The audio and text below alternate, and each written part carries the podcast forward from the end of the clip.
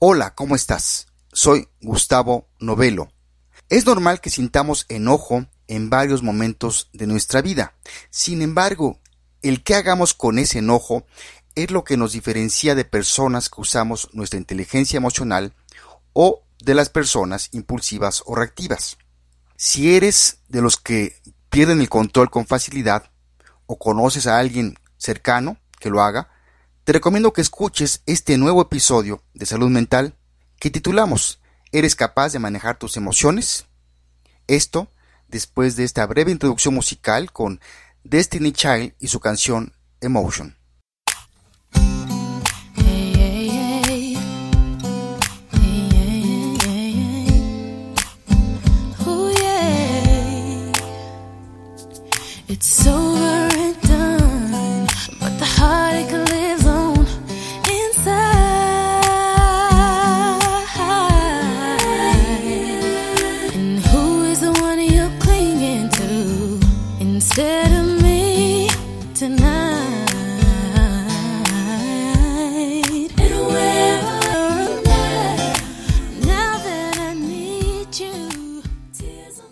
Da mucho gusto que me acompañes una vez más en otro episodio de Salud Mental, en este caso el número 218.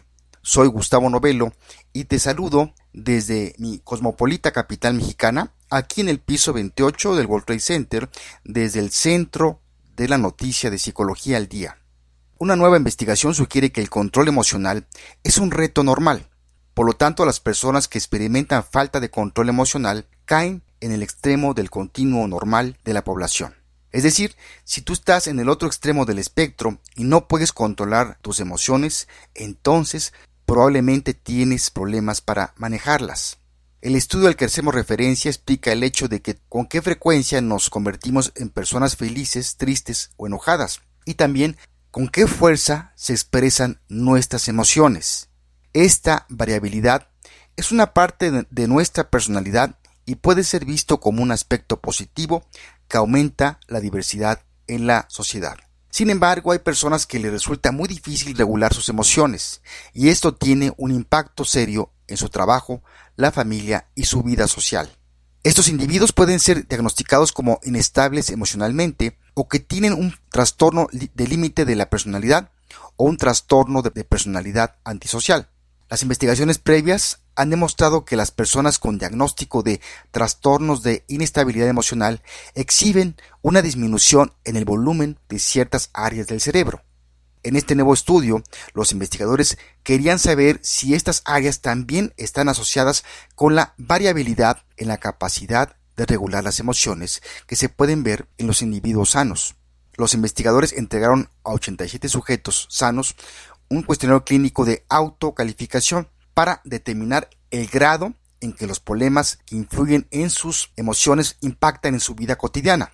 También los cerebros de estos sujetos fueron escaneados con resonancia magnética. Los científicos descubrieron que un área en el, lóbulo frontal inferior, la llamada corteza órbito-frontal, exhibió volúmenes más pequeños en los individuos sanos que informaron que tenían problemas con la regulación de sus emociones. A mayor número de problemas emocionales reportados, más pequeño es el volumen detectado de su cerebro.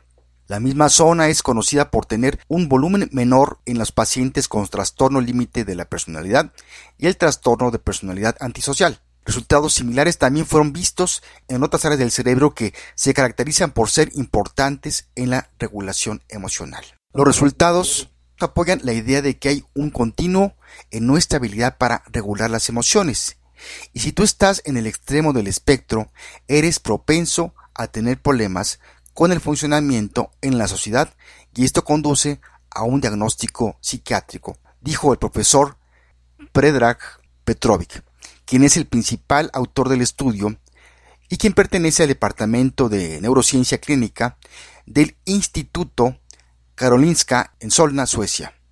De acuerdo con esta idea, estos trastornos no se deben ver como una categoría que o bien tiene la condición o no, más bien debe ser visto como una variante extrema dentro de la variabilidad normal de la población.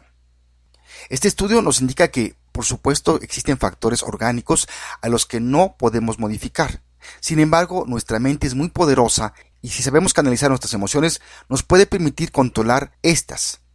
A esto se le llama inteligencia emocional, que implica la capacidad de reconocer nuestros propios sentimientos y los ajenos, de motivarnos, así como manejar bien las emociones en nosotros mismos y en nuestras relaciones. Dentro de la inteligencia emocional existen dos componentes claves, la autoconciencia emocional y el autocontrol o regulación emocional. La autoconciencia nos permite saber qué emociones experimentamos y por qué, reconocer qué efecto tienen esas emociones sobre nuestro desempeño, y percibir los vínculos entre nuestros sentimientos y lo que pensamos, hacemos y decimos. Para tomar conciencia de nuestras emociones es recomendable utilizar afirmaciones de tipo siento que. Entonces finalmente durante un día puedo empezar a decir siento que o me siento cansado, me siento triste, me siento alegre para tomar conciencia. También es recomendable mantener un libro de sentimientos o emociones, que también implica el estar anotando cómo nos vamos sintiendo como un termómetro. Por otro lado, también se recomienda revivir mentalmente una situación estresante en el pasado y percibir qué emociones nos generan. Y escribir tu lista de disparadores emocionales. Cada quien tiene diferentes disparadores. Puede ser una palabra, una situación que de repente te puede disparar alguna emoción, sobre todo las emociones destructivas como el enojo o la tristeza. Por otro lado, el autocontrol o regulación emocional es algo muy distinto a suprimir nuestras emociones. Significa comprenderlas y luego utilizar esta comprensión para transformar las situaciones en nuestro beneficio. Dentro de los beneficios que tenemos al regular nuestras emociones están un control de los asaltos emocionales, fortalecimiento de la autoestima, manejar nuestros pensamientos automáticos que, están ahí presentes, sacar las emociones en forma socialmente aceptable. Dentro de algunos tips para lograr el, autocontrol emocional están que no permitas que tu mente divague por mucho tiempo. Desarrolla tus diálogos interiores constructivos. Realiza afirmaciones positivas. Percibe los cambios en tu nivel de ansiedad o enojo y ve qué los genera. Y desarrolla una respuesta de relajación condicionada. Tal vez, en tu caso, sea escuchar música tipo New Age, o dar un paseo en un parque, tener alguna actividad ocupacional, etc. Tú eres el que puedes encontrar qué es lo que te tranquiliza. Si quieres leer con más detalle el artículo al que hicimos referencia hoy, búscalo en la revista Social Cognitive and Affective Neuroscience, bajo el título Significant Gray Matter Changes in a Region of the Orbital Frontal Cortex in Healthy Participants Predicts Emotional Dysregulation, con fecha del 15 de junio de 2015. También están los libros Mis emociones me dominan, de la autora Alejandra Stamateas, editorial Vergara y Riva Editores. Otro libro que también recomendamos es Intensamente, el libro de, los, de las emociones, que está basada en esta película de Disney eh, reciente que, que salió este año y que la puedes encontrar en la editorial Planeta Junior. Y otra más que se llama Controla tus emociones, del autor Ron Potter Efron, editorial Obelisco. Pues ya llegamos al final de este episodio número 218. Y antes de terminar este episodio te recuerdo que también ya contamos con nuestro portal en el cual encontrarás noticias de psicología todos los días de todos los temas y para todo público. Encuéntranos en cualquier buscador por el nombre de Psicología al Día, donde también ahí puedes mandarnos tus comentarios o sugerencias. O síguenos por Twitter con nuestro nombre de usuario arroba psicoaldía.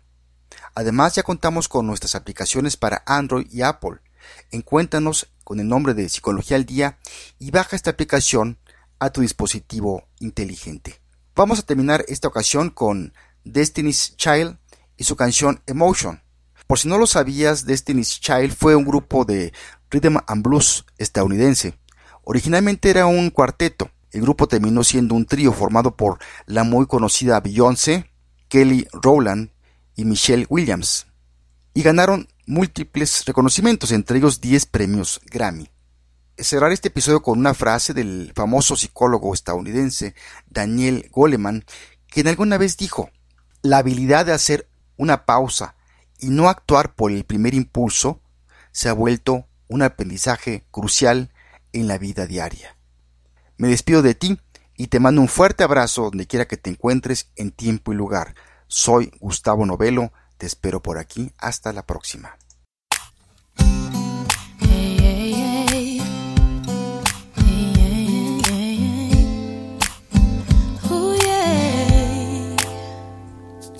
It's over and done, but the heartache lives on inside.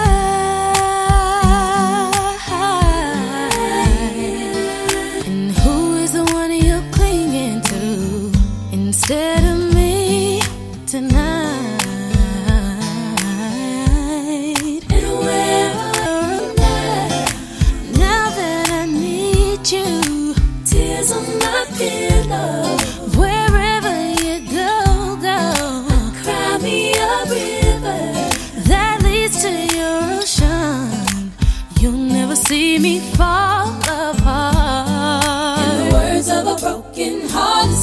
des